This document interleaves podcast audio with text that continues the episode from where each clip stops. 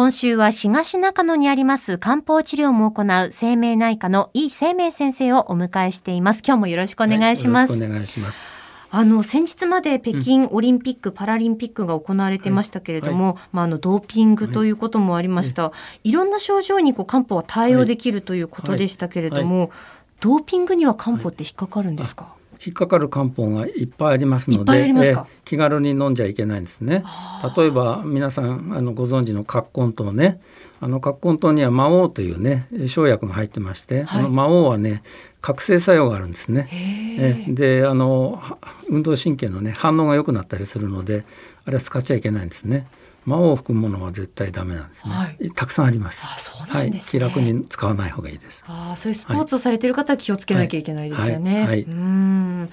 あとそのまあ漢方について実はこういう症状にも効果があるというのはありますか、うん、えー、っとね例えば不妊症ですね、うん、えー、まあ例えばですねあのこのようなケースがあったんですけどあのご夫婦ともに体調に問題はないんだけれど、まあ、子供が長年できないと。で困ってる方がいらしたのね、はい、でまあそういう人、まあ、何組も拝見してるんですけどあのうまくいくケースもありうまくいかないケースもあるんですけどねうまくいかないケースは大体あの来なくなってしまうので、えー、聞いてこなかったんだか聞かないでこなくなったんだかわからないので実際に具体例として何例が聞いて何例が聞かないってそこまでは統計的にはわからないんですけど、うん、結構効果が良くて1年後にポッと現れて実はこの子を授かりましたなんつってね店に来てくれる方もいらっしゃいます。うんあとまあ、女性ですと生理痛が辛いという方もいらっしゃると思うんですが、これに関しては漢方はどうですか、生理痛の改善を求めて漢方治療を希望されてくる方もたくさんいらっしゃいましてね、はい、例えば貧血気味でね冷え性の方にはやっぱり陶器芍薬さんがいいんですけれどね、えー、体格ががっちりしてねどっちかというとイライラかかしてるようなねそういった女性はね頭角蒸気糖っていう漢方がいいかもしれないしあとおへそをね触った時にね両脇がこうしこってて硬してるんですね。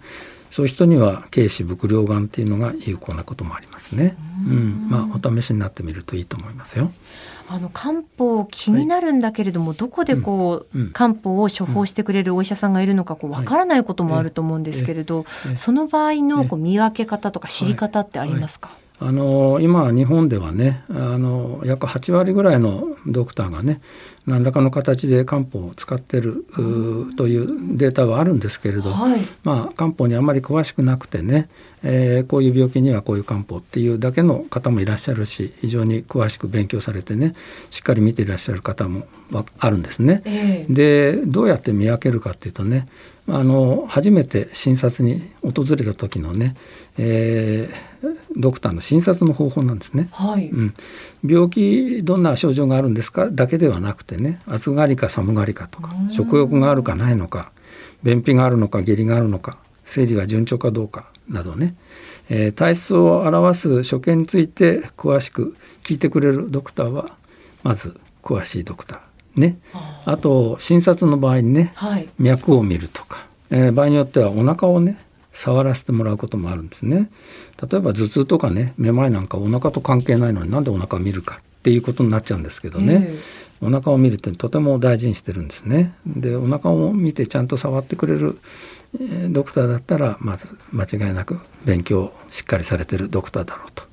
そういうふうに判断できると思います。あの先日先生もおっしゃっていたように、うん、同じ症状であっても、その体質によってまた処方する漢方って変わってくるんですもんね。ね変わりますね、そういったことはやっぱりあのお話を聞くしよく見てね。脈なんかでも体質はかなりわかるんですけどね。えー、あのそういうことをしないとね、まあ、西洋医学だったらレントゲン取ったり血液検査したりね。いろんな検査法がありますからそれで病気を見極めるってことできるんですけどね、はい、漢方っていうのはそういうことが全くできない時代の